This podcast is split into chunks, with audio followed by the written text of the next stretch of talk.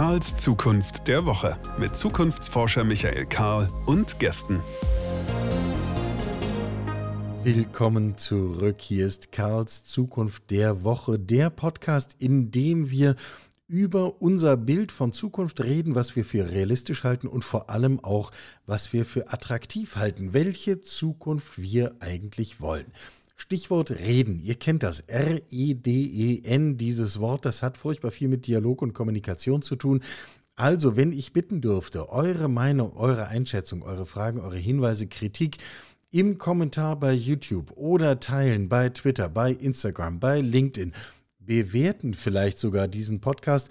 Alle diese Formen von Kommunikation sind höchst willkommen und bringen uns alle gemeinsam weiter. Wir wollen in dieser Woche in diesem Podcast und drumherum über Nachhaltigkeit sprechen. Nachhaltigkeit nicht nur im Allgemeinen, das haben wir schon einige Male getan, sondern über Nachhaltigkeit und Bauen. Auf karlszukunft.de finden sich inzwischen eine ganze Reihe von Podcast-Folgen, in denen wir dem Thema Nachhaltigkeit alle möglichen Seiten abgewinnen. Wir haben immer wieder gefragt, ist das Hype oder Substanz? Immer wieder sind wir zum Ergebnis gekommen, das ist Substanz. Wer zukunftsfähig erfolgreich sein will, der stelle sich nachhaltig auf. Das ist kein Kann, das ist ein Muss. Es wird getrieben aus einer ganzen Reihe von Veränderungen von Finanzen über Klima, über Gesellschaft, über, naja, Ärmel hoch, Randa. Wir haben das für Gastronomie durchdekliniert. Patrick Dier hat uns erläutert, wie er das Thema Nachhaltigkeit und Gastronomie zusammendenkt. Sehr empfehlenswerte Folge. Ebenfalls gern gehört Hubertus Wiechmann, der das Ganze für Tourismus durchdekliniert hat. Heute wollen wir tatsächlich über Bau reden. Und da kann man eigentlich nur mit einer Person reden. Und äh, erfreulicherweise ist diese eine Person jetzt auch zufällig gerade hier in diesem Podcast. Christine Lemaitre, seit mehr als zehn Jahren Kopf der Deutschen Gesellschaft für nachhaltiges Bauen. Willkommen, Christine. Schön, dass du da bist. Hallo, freut mich. Ich habe kürzlich mit John Schellenhuber gesprochen. Der ist quasi das Urgestein der Klimaforscher, Gründer des Potsdamer Klimainstituts und etliches mehr. Der hat mir sehr deutlich gesagt, wenn wir eine Chance haben wollen, die Pariser Klimaziele zu erreichen und die Klimakrise irgendwie menschenverträglich einzudämmen, dann müssen wir zügig an das Thema Bauen ran. Wenn du solche Aussagen hörst, Christine, ist das für dich eher Ansporn oder macht das auch ein bisschen Respekt vor der eigenen Aufgabe? Nein, es freut mich, weil da würde ich jetzt sagen, ja, endlich. Ähm, er hat vollkommen recht. Ähm, das ist schade eigentlich, dass es so lange gebraucht hat, bis das Thema überhaupt in den Fokus gekommen ist, weil eigentlich sind ja die Fakten schon lange bekannt. Also das ist ja nichts irgendwie Neues. Und ähm, da freue ich mich jetzt eher drüber, dass es doch jetzt endlich mal die Aufmerksamkeit bekommt, die es verdient. Zum einen natürlich aus Aspekten des Klimaschutzes, die großen CO2-Emissionen, wobei wahrscheinlich wir da nachher auch nochmal ein bisschen drüber reden, wie man das auch, also wer da eigentlich für was verantwortlich ist.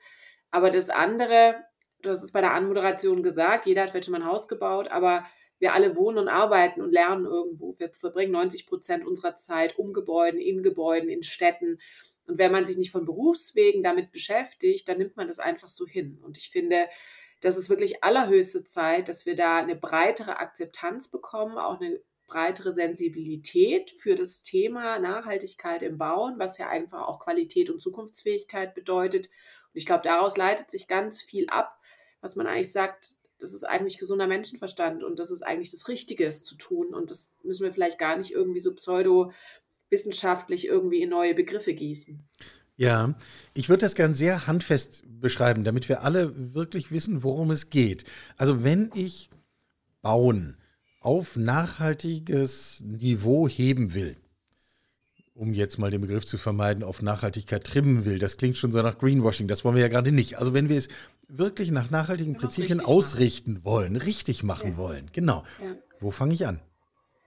Naja, also wenn ich jetzt neu baue, das muss man, glaube ich, schon mal differenziert anschauen. Wenn ich neu baue, ähm, ganz vorne natürlich auch in der Frage, für wen baue ich, wie viel baue ich, ähm, warum baue ich überhaupt. Ähm, das ist, glaube ich, so die, die Hauptfrage. Und dann fängt man natürlich an, sich überhaupt mal mit dem Standort zu beschäftigen, mit dem Kontext, mit dem Quartier drumherum, mit der Lage des Gebäudes und muss sich dann im Grunde überlegen, was ist eigentlich hier die richtige Antwort, auch für die Nutzung, die ich nachher haben möchte, aber eben auch um einen Mehrwert auch fürs Quartier zu bringen.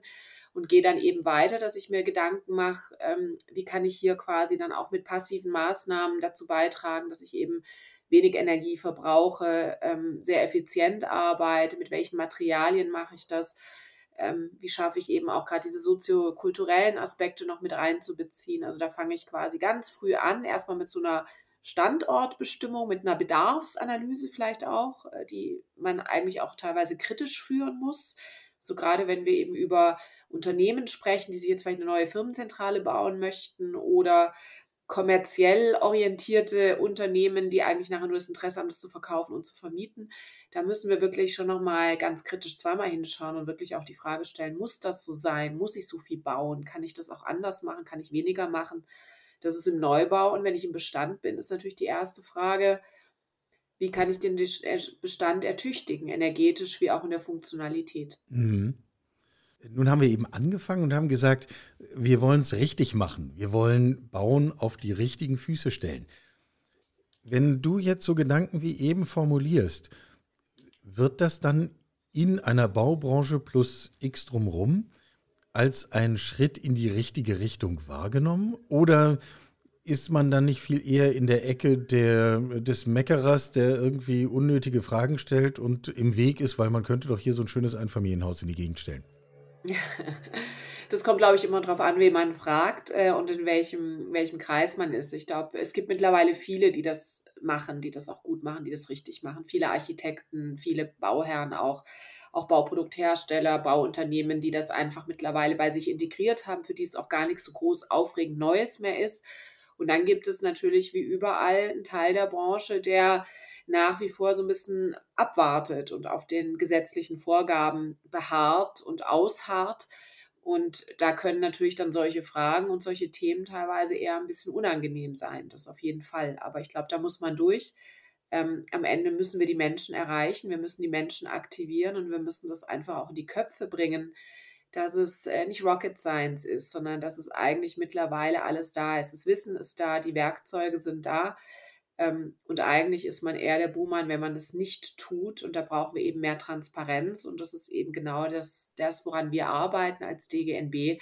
Wir haben ein Zertifizierungssystem entwickelt, um eben diese Nachhaltigkeit, die ja auch teilweise sehr stark bauchgefühlsmäßig interpretiert wird, planbar, optimierbar zu machen, aber auch transparent zu machen. Weil das Bauen ist einfach eine sehr intransparente Branche, ist sehr ausdifferenziert ähm, jedes Bauprojekt ist nochmal quasi ganz neu auf dem weißen Blatt Papier mit, einem neu, mit einer neuen Teamzusammensetzung, muss man ja auch sagen. Also da ist ganz viel Wechsel, ganz viel Intransparenz. Und ich glaube, Transparenz ist ein ganz, ganz wichtiger Schritt, um die Baubranche da auch in die richtige Richtung zu schubsen. Das heißt aber ganz handfest, es ist möglich, den Grad von Nachhaltigkeit im Bau und in Gebäuden zu messen. Es ist möglich, ja. Natürlich, klar. Das meinte ich vorher. Eigentlich, wir wissen ja schon ganz viel. Es gibt ja ganz viele Aspekte. Wir machen zum Beispiel, seit es das DGNB-System gibt, äh, müssen alle Projekte, die wir zertifizieren, egal ob das Einfamilienhaus ist oder nachher das ganze Stadtquartier, eine Ökobilanz machen. Das heißt unter anderem eben die CO2-Emissionen ermitteln von der Herstellung über den Betrieb bis zum Rückbau der, der Projekte. Ähm, als ich das 2009 in Brüssel vorgestellt habe in so einer Runde, da war das DGNB-System ganz neu, da bin ich quasi ausgelacht worden als deutscher Streber. So nach dem Motto, eine Ökobilanz, wie soll das gehen? Wo kommen denn die Daten her? Vom ganzen Haus, von dem Quartier, nach dem Motto, spinnt ihr? Mittlerweile reden alle über CO2-Emissionen, was ja gut ist. Und dazu gibt es ja mittlerweile, es gibt ja auch eine DIN-Norm dazu oder eine ISO-Norm sogar. Also es gibt, ist ja sogar international genormt, wie man eine Ökobilanz rechnet. Das heißt, die Methoden sind eigentlich alle da. Es gibt ganz, ganz viel. Und das Problem ist eben, dass viele zu dem Thema relativ neu dazukommen und dann wir oft halt das Phänomen sehen, wenn es für mich neu ist, muss es auch irgendwie neu für die Welt sein. Und dann fangen die an, das irgendwie als das nächste tolle Neue zu erzählen. Und das ist es nicht. Und das ist eben auch ein großer Teil auch des DGNB-Systems, um die Diskussion zu erden, um, um die Emotionalität rauszunehmen, um das rauszunehmen, dass es für den einen wieder irgendwie ein USP ist, hin zu, man kann das heute machen, nach bestem Wissen und Gewissen. Wir können es bestimmt in, in ein paar Jahren noch viel toller machen und wir können es noch viel toller bewerten. aber wir haben auf jeden Fall ganz, ganz viel Handwerkszeug heute schon da, um Nachhaltigkeit bemessbar zu machen, messen. Das bedeutet aber eben auch, sie planbar zu machen und sie optimierbar zu machen. Wenn du abwägen müsstest, stehen Fragen von benutzen wir Beton, was wie mancher weiß unglaublich energieaufwendig ist äh, in der Herstellung. Stehen solche Materialfragen eher im Vordergrund oder sind es eher so konzeptionelle Fragen wie könnte ich das Haus nicht anders anlegen, könnte ich es nicht einmal drehen, dann brauche ich nur die Hälfte und ähnliches. Also auf welcher Ebene ist mehr zu holen? Bestimmt auf der letzteren, also quasi mal der grundsätzlichen konzeptionellen ähm, Ebene. Es wird aber eben dadurch, dass das Thema jetzt äh, so ein bisschen auch so ein, so Booster bekommen hat, vielleicht auch im Corona-Jargon, ähm, natürlich springen die Leute jetzt drauf und, und das Erste, was man natürlich irgendwie auch sieht, auch als Laie versteht, ist, ein anderes Material zu nehmen. Ähm, und, und äh, da wird sich dann momentan sehr, sehr stark an der Materialwahl abgearbeitet, aber eigentlich müssen wir ja dahin kommen, genau dieses Konzeptionelle uns anzuschauen und eben diese Ganzheitlichkeit. Und diese Ganzheitlichkeit ist eine Herausforderung, weil wir eben diese unterschiedlichen Akteure auch am Bauen haben, die ja nicht für alles zuständig sind. Und das ist, ist natürlich auch wieder was, wo man sagen muss, man muss es eben systematisieren, sonst kommen wir ja gar nicht irgendwie zum Ziel. Also wenn jeder sein Ich will die Welt retten Ziel selbst definiert, dann wird es wahrscheinlich, wenn da fünf Akteure am Tisch sitzen, äh, fünfmal eine unterschiedliche Interpretation sein, wie das gehen könnte und was eigentlich das Ziel ist. Und genau das, glaube ich, müssen wir viel mehr auch in die Köpfe bringen, dass man da gar nicht davor zurückscheut, sondern dass man sagt, es ist, es ist genau das Richtige, dass wir es systematisch angehen, dass wir es fundiert angehen und dass wir eben auch Verantwortlichkeiten klar definieren weil wir dann viel stärker eben auch den, äh, den richtigen Schritt als erstes machen und dann die darauffolgenden Schritte danach kommen, weil die Frage, mit welchem Material ich baue, das muss ich eigentlich aus der Bauaufgabe logisch erschließen und darf nicht am Anfang stehen, bevor ich überhaupt angefangen habe, mich damit zu beschäftigen, für wen ich eigentlich was bauen möchte. Das heißt, alle die, die sagen, Mensch, wir haben verstanden, lass uns doch das nächste Hochhaus aus Holz bauen, weil Holz Bau gerade das neue große Ding ist, die haben eigentlich den entscheidenden Schritt übersprungen, wenn ich es jetzt richtig verstanden habe. Äh, gesetzt, wir täten das. Äh, gesetzt, wir kommen zu einem Bewusstsein, wo viele Menschen denken, ja, jetzt machen wir es mal richtig, nämlich so. Welche Häuser würden wir dann nicht mehr in unseren Städten und Siedlungen sehen? Welche fallen dann aus? Das ist, da muss man eigentlich immer ein bisschen drauf antworten wie ein guter Anwalt. Das kommt ganz drauf an. Also ich deswegen, ich glaube, das Ho Holzhochhaus ist ja auch eine Reaktion auf, auf diese Erkenntnis, dass es so nicht weitergeht. Auch auf die Erkenntnis, dass auch Baumaterialien CO2-Emissionen haben und gerade die Anführungszeichen Bösen eine ganze Menge, mit denen man auch immer viel agiert hat, nach dem Motto viel hilft viel. Also da sind wir wieder bei Beton, ne? Genau. Beton, Stahl, aber auch andere äh, Materialien. Und man hat damit natürlich auch überhaupt nicht irgendwie verantwortungsvollen Umgang gepflegt, sondern es war wirklich so dieses viel hilft viel und nochmal drauf und nochmal und noch sicherer. Das ist ja das, das, äh, das Schwierige auch, dass wir da ja auch in diesen Zielkonflikt reinlaufen, weil natürlich oftmals die Frage von mehr Material dann eben auch etwas damit verbunden ist, dass man es eben noch sicherer haben möchte in der Standsicherheit, im Brandschutz, in anderen Funktionen. Und dann ist natürlich jetzt aus dieser Erkenntnis die Frage, okay, wir können so nicht weitermachen. Da müsste man eben sagen, was, was ist dann eigentlich das richtige Material? Oder dann müssen wir zum ersten Mal sagen, Suffizienz. Also eben nicht mehr das Motto viel hilft viel, sondern nur noch so viel Material, wie ich wirklich brauche und das Material, das auch für seinen Anwendungszweck richtig geeignet ist. Und da fällt Beton bei gewissen Dingen auf jeden Fall raus. Also muss man sagen, wenn man das sieht, was wir teilweise so betoniert haben und das aktuell im globalen Süden vor sich geht, wo quasi ganze Wohnblöcke einfach hochbetoniert werden, ähm, weil es irgendwie günstig ist, erscheint, weil es modern erscheint, weil, weil, weil. Ähm, ich glaube, was wir einfach nicht mehr sehen werden, ist dieses 0815. Also alles, was irgendwie 0815, dieses One-Fits-All äh, bauen, das wird einfach in der Zukunft rausfallen. Wir können nicht mehr den Glasturm in die Wüste stellen und ihn dann mit Energie irgendwie versuchen zu heilen und wir können ihn nicht mehr nach Berlin in die Innenstadt stellen. Genauso können wir, wenig können wir sagen, wir bauen jetzt mit einem Material irgendwie alles und genauso wenig können wir aber auch sagen, wir werden uns mit Holz aus der Klimakrise bauen. Das wird nicht funktionieren. Holz ist ein Baustoff, der sehr gut ist, der seine Rechtfertigung hat, der jetzt gerade eine Wiederentdeckung erfährt. Das ist ja nichts, eigentlich kein neues Material. Aber wir brauchen eigentlich diese Ausdifferenziertheit. Und das ist, wenn man nachhaltig baut, dann hat man einfach viel, viel mehr Dinge auf dem Schirm, einen größeren Besteckkasten, aus dem man sich bedient und dann eben für den Ort die richtige Lösung zusammensetzt. Das heißt, wie gesagt, dieses One Fits All, diese vermcdonaldisierte Architektur, die fällt raus, wenn ich nachhaltig baue. Also keine Wiesen mehr, die aussehen, als hätte der liebe Gott Einfamilienhäuser vom Himmel regnen lassen, die irgendwie alle gleich aussehen. Und wenn keine Nummer dran ist, dann finde ich den Weg nicht nach Hause, weil äh, das Haus meines Nachbarn genauso aussieht. Ähm, das kann uns ja aus ästhetischen Gründen alleine schon nur recht sein, wenn es sich in diese Richtung entwickelt. Ähm, jetzt treten wir mal geistig aus dem Gebäude raus und stellen uns davor. Ähm, ich habe neulich den Gedanken gelesen, dass wir mit Raum und öffentlichem Raum irgendwie unzureichend umgehen, weil wir immer erst äh, überall Straßen und Häuser hinstellen und dann ist der Raum das, was übrig bleibt. Und eigentlich müssten wir genau umgekehrt sagen, durch die Gebäude, durch das, was wir tun, wird im Grunde erst der Raum geformt, der dazwischen ist und in dem wir dann leben und existieren können. Äh, spielt sowas im, in, im Kontext Nachhaltigkeit auch eine Rolle?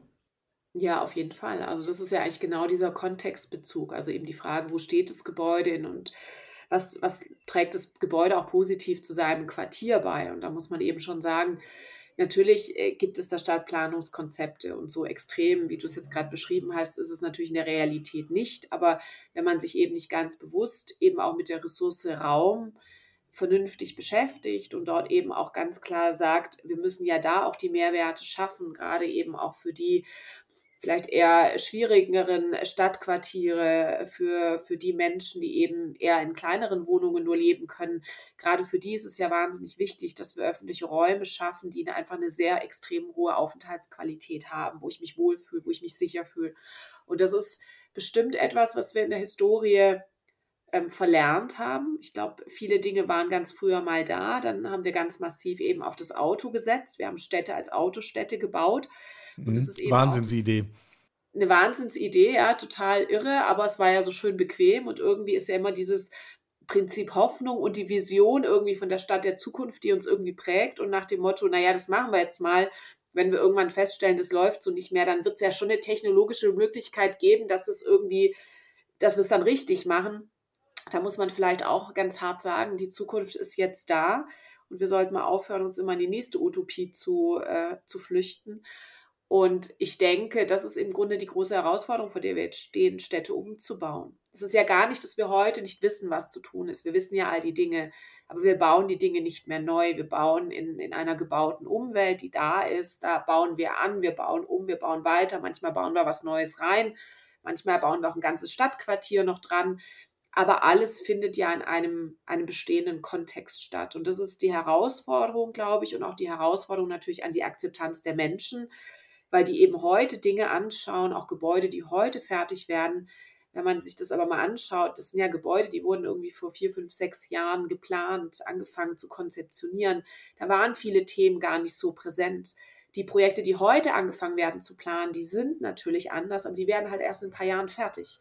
Und da ist eben die Baubranche gerade auch in dieser wahnsinnigen, in diesem wahnsinnigen Spannungsfeld, dass man irgendwie rumläuft und sich sagt, boah, da tut sich ja gar nichts und da hinten wird wieder irgendwie so ein voll verglastes Gebäude fertig. Ja, weil wir einfach diese wahnsinnigen Zeitversätze haben und deswegen ist es eben wichtig, Nachhaltigkeit ins Zentrum zu stellen, weil wir müssen diese Zukunftsfähigkeit viel besser antizipieren, weil wir haben diese Zeit nicht mehr, noch mehr Fehler zu machen und noch mehr auszuprobieren. Wir müssen uns heute überlegen, wenn ich heute plane, wenn ich heute Entscheidungen treffe, das muss ich nach bestem Wissen und Gewissen für diese ungewisse Zukunft, auf, der wir, auf die wir leider zugehen, versuchen bestmöglich auszurichten. Wobei da wahrscheinlich auch Planer vor 30, 40 Jahren gesagt hätten, selbstverständlich, das mache ich nach bestem Wissen und Gewissen. Genau. Wir gucken halt mit einem anderen Blick heute darauf.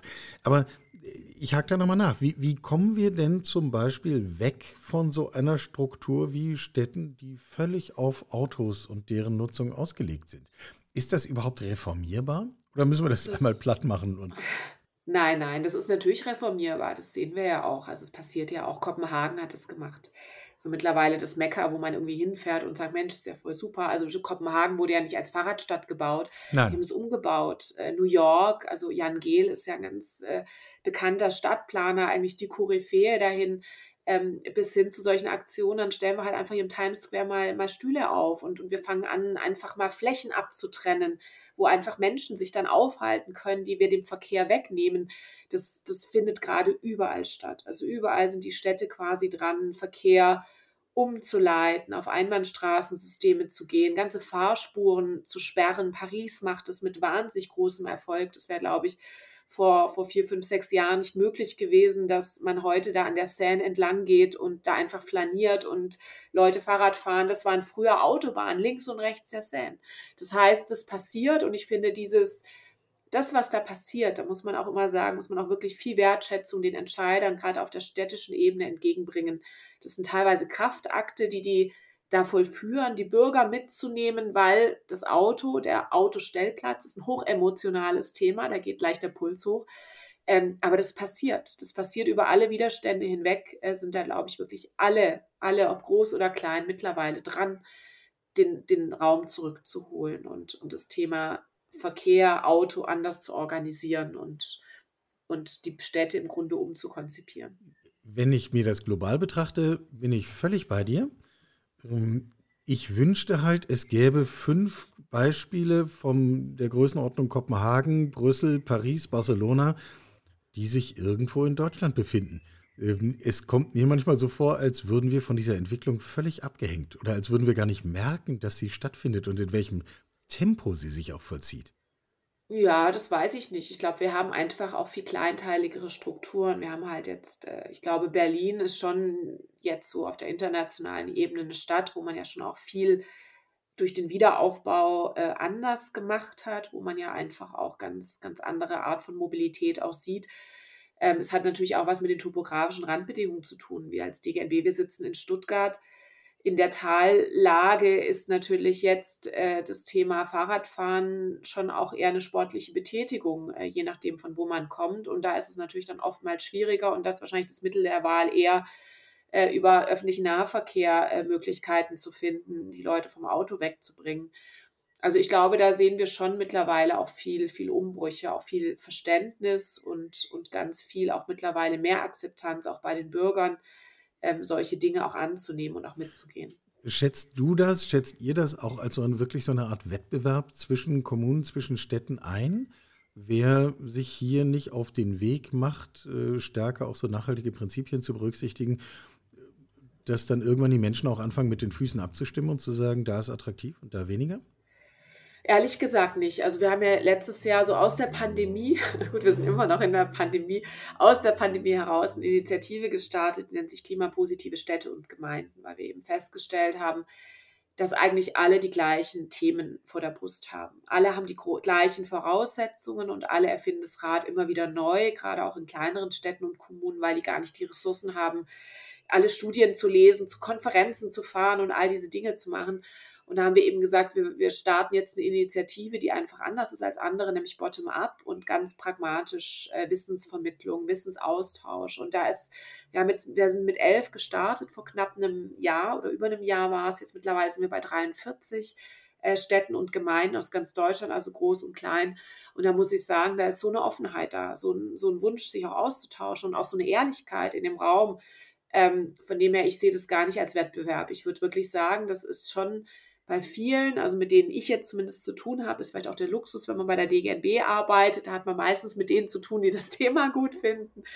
Aber ich würde sagen, auf der kommunalen Ebene, aber auch bei Unternehmen, auch bei, bei Planern, bei Architekten, ähm, das ist mittlerweile wirklich ein ganz großer Teil der, der, der Verantwortlichkeit, die Menschen empfinden, zu sagen, wir haben die Verantwortung, das anders zu machen. Wir haben die Verantwortung, uns darum zu kümmern.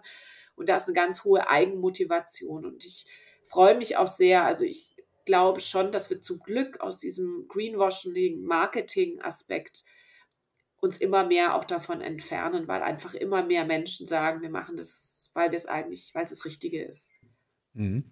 Du hast vorhin das Thema Technologien schon angesprochen und natürlich wäre es äh, eine, wie soll man sagen, vielleicht nicht so nachhaltige Position zu sagen, wir machen erstmal weiter wie bisher und hoffen darauf, dass später neue Technologien erfunden werden.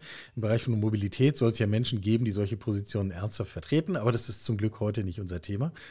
Ähm, wenn wir an Bau denken, welche Hoffnung setzen wir da oder haben wir zu setzen auf die Entwicklung im technologischen Sektor? Also 3D-Druck von Häusern und, und ähnliche Geschichten. Ist das etwas, äh, du lachst schon, äh, ist das ernst zu nehmen? Naja, also ich würde mal sagen, die, äh, die Fraktion, das ist ja einfach ein Mittel des Lobbying, muss man ja sagen. Also quasi Zukunft zu versprechen, Technologien zu versprechen, dass man einfach so weitermacht wie bisher. Ähm, ich glaube, das ist in allen Branchen vertreten. Das gibt es auch im Bauen. Wir erleben auch gerade, ist jetzt vielleicht ein bisschen gemein, aber schon so eine Art Digitalisierungsromantik.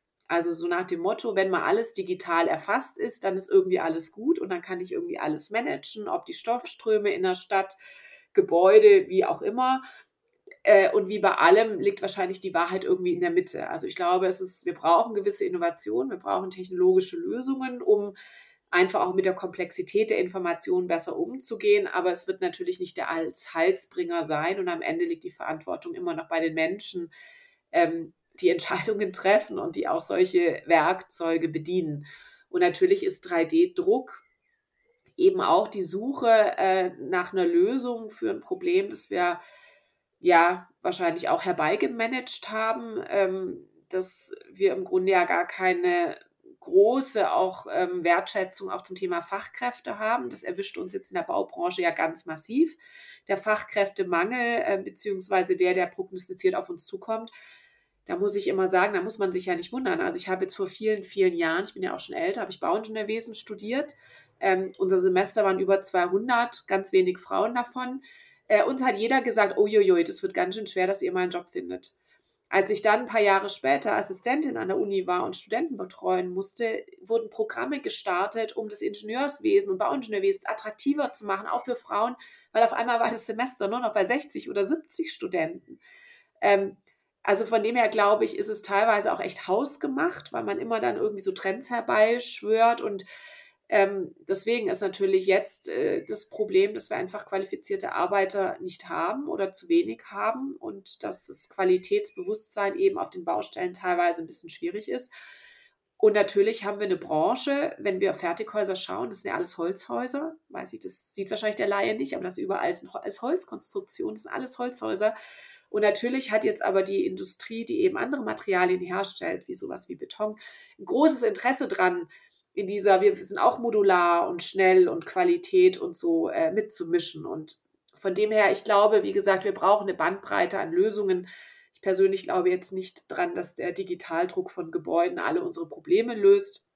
Es kann vielleicht für gewisse Anwendungen ein gutes Werkzeug sein, aber es ist äh, bestimmt nicht äh, nachher die Technologie, auf die wir alle warten sollten. Okay, nicht die Technologie, das, ähm, in gewisser Weise ist das schade. Es wäre ja sehr bequem, wenn wir jetzt sagen könnten, die Technologie wird es schon alleine richten. Also müssen wir das richten. Aber präzisieren so wir es nochmal. Wir müssen es machen, ja. Oder? Ja, sorry. Ja, naja, ja. ja. Aber, aber wer genau? Also wer genau muss die Ärmel hochkrempeln? Sind es die, ist es eine regulatorische Ebene, dass man sagt, bestimmte Dinge gehen einfach nicht mehr?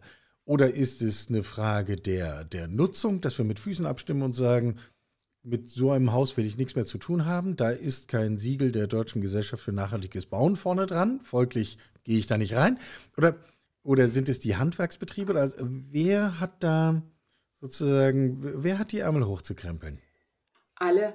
Alle. Das ist wahrscheinlich die schlimme Antwort und äh, wahrscheinlich wäre es so viel schöner, man könnte sagen, der eine. Aber das ist ja genau das Spiel, das wir seit Jahren im Bauen spielen. Ich sage immer, dieser Circle of Blame ist ja unendlich groß. Es ist ja immer der andere schuld.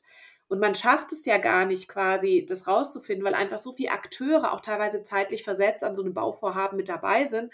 Und am Ende wird die Verantwortung eigentlich immer rausgeschoben und es ist irgendwie die Gesetzgebung, die es richten muss.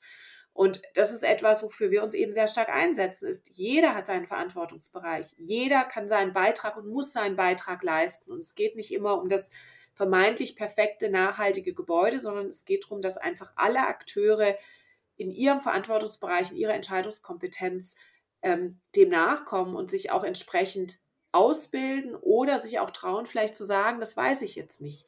Weil das erlebe ich als mit eines der größten Hemmnisse, ist gar nicht, dass Leute nicht wollen.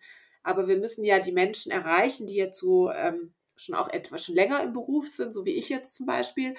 Wir haben das ja an der Uni alles nicht gelernt. Wir sind ja alles Nachhaltigkeitsautodidakten, das muss man ja mal sagen.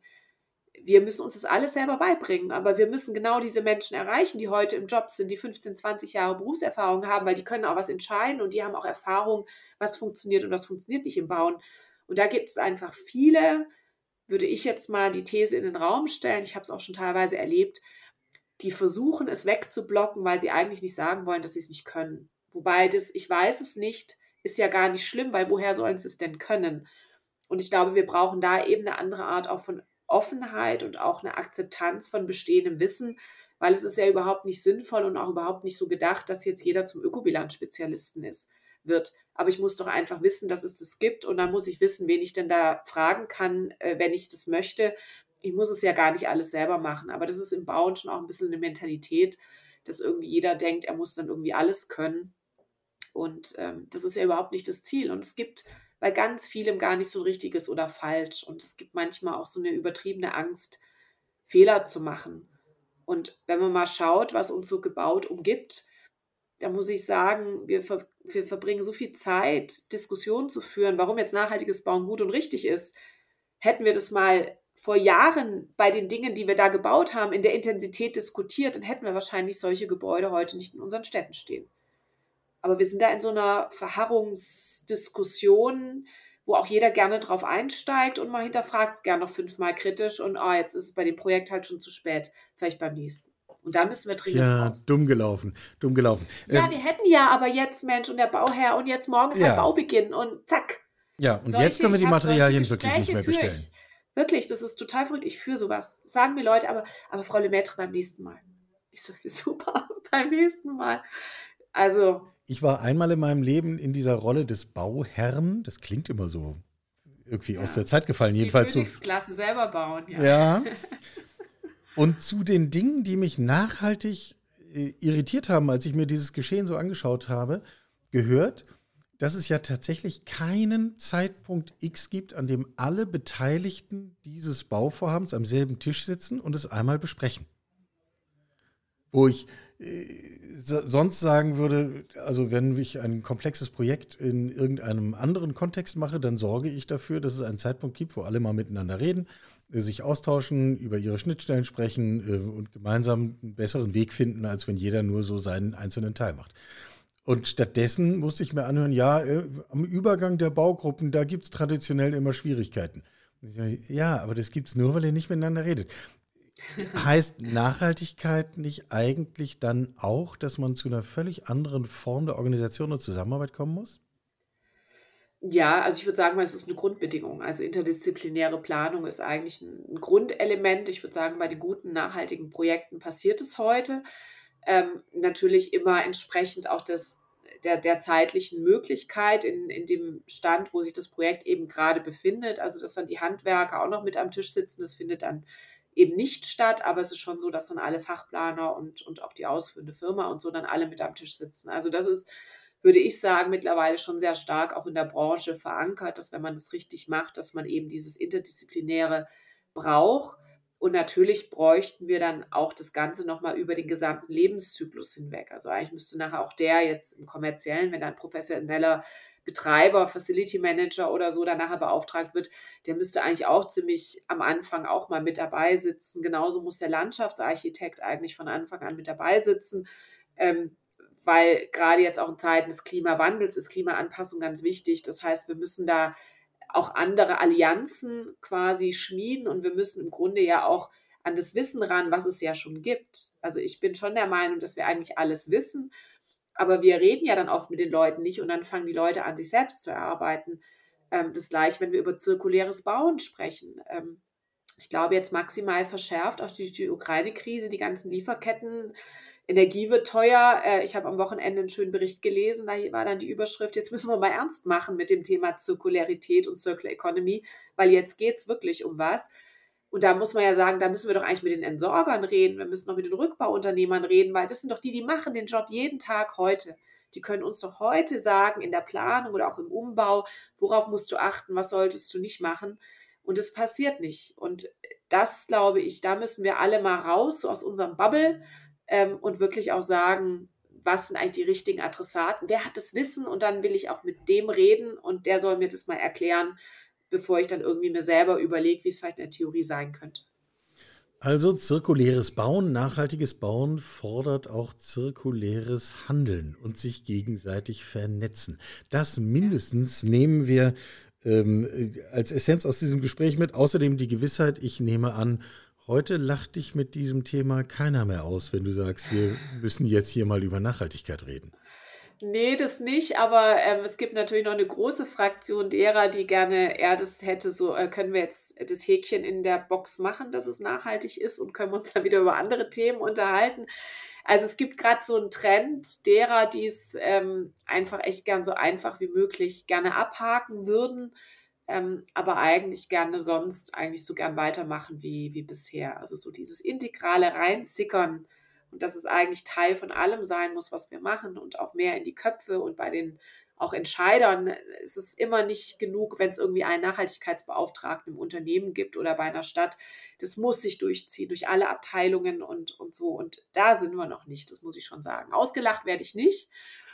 Aber äh, in dem Moment, wo man dann sagen muss, äh, oh, das kommt ganz drauf an und das müssten wir jetzt echt mal rechnen, ähm, dann merkt man schon so bei dem einen oder anderen Mensch, das ist jetzt nicht die Antwort, auf die sie gehofft haben, sondern sie haben irgendwie gehofft, das kann man kurz mal erschlagen äh, und einfach mal gehofft, sagen, fertig. Frau Dr. Lemaitre würde jetzt den Stempel aus der Tasche ziehen und einmal auf den genau. Bauplan stempeln. Die Nachhaltigkeitswünschelroute, mit der ich dann oder so einfach mal kurz hingehe und sage, oh ja, das ist super, Haken dran, weitermachen. Ja, Okay, also auf die müssen wir noch warten. Ansonsten bis dahin äh, stellen wir uns die Fragen, die wir besprochen haben und versuchen damit unsere Städte in Richtung Nachhaltigkeit zu entwickeln und nehmen auf jeden Fall deinen Optimismus mit, denn auf die Frage, können wir das umbauen, hast du ja klar Ja gesagt. Und ja. das lassen wir dann als optimistischen Abschluss dieses Gesprächs stehen. Christine, ich danke dir. Ja, sehr gern. Vielen Dank. Sie hörten Karls Zukunft der Woche, ein Podcast aus dem Karl Institute for Human Future.